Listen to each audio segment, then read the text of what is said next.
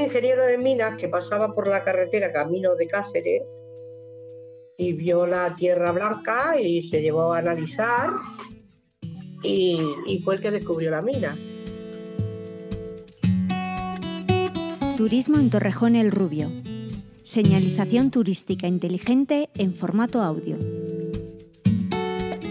Las minas.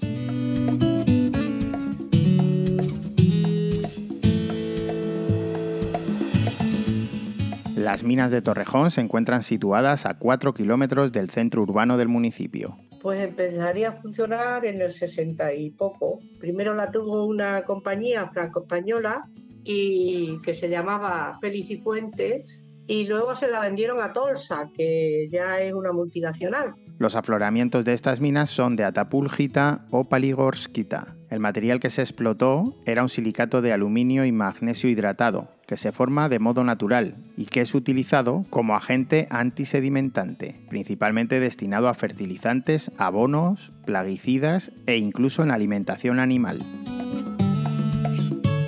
Estas canteras empezaron a explotar durante la década de los años 60 y posteriormente fue adquirida por el grupo Tolsa SA, el mayor productor del país en este tipo de arcillas, que fueron destinadas en su mayor parte a la exportación principalmente a países de la Unión Europea y al Golfo Pérsico y Japón.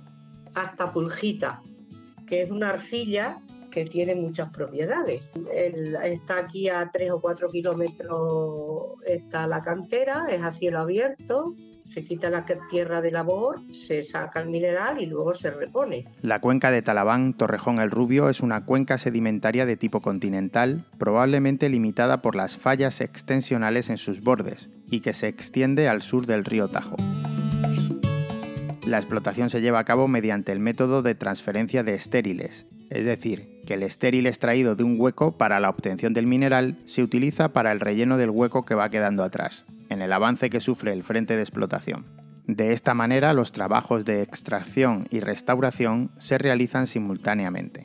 Eh, la fábrica de aquí de Torrejón vendía principalmente a las fábricas de pienso compuesto para aglomerante, vendía a las cementeras y vendía principalmente a, los países árabes eh, que sacaban petróleo para lubricantes de, de las perforadoras.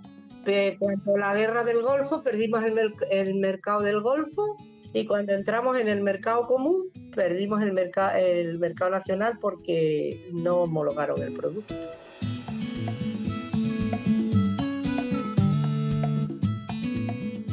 La única planta de tratamiento de atapulgita de Extremadura se encontraba en el término municipal de Torrejón el Rubio.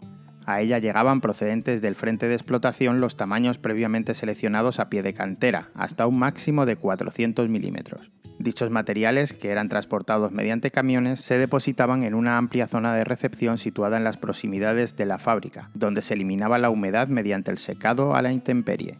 Una vez seco el material, se colocaba en una nave techada de la que se recogía la tapulgita para su tratamiento industrial.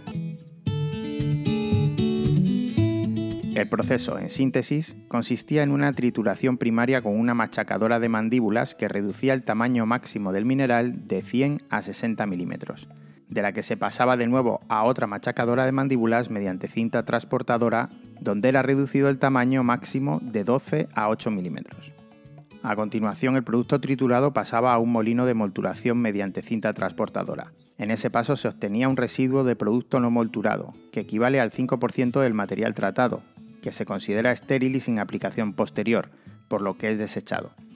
El producto molturado es aspirado por una instalación de captación de polvo y conducido a un conjunto de ciclones desde los que se almacena en un silo de material ya envasable. El envasado se efectúa en sacos de 25 o 50 kilos según se destine al mercado nacional o a la exportación respectivamente.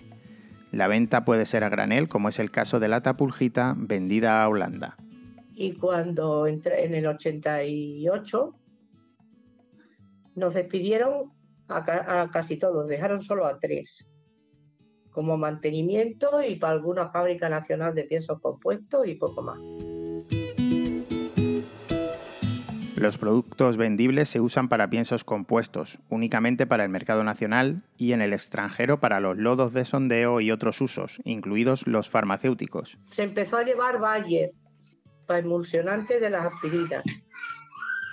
Y, y así ha estado pues hasta hace seis años o así que desmantelaron la fábrica y se la llevaron a Marruecos. La planta se cerró en 1988 y fueron desmanteladas sus infraestructuras en 2015. Pues fijos éramos 16, pero luego solíamos estar 30 y, 30 y tantos.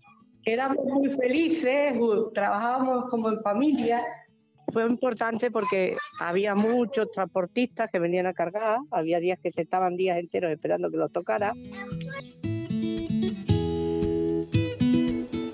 Y esta, una vez otra, que perdimos un barco, se desapareció. sí, habíamos fletado un barco para que fuera al Golfo Pérsico y por el camino se perdió.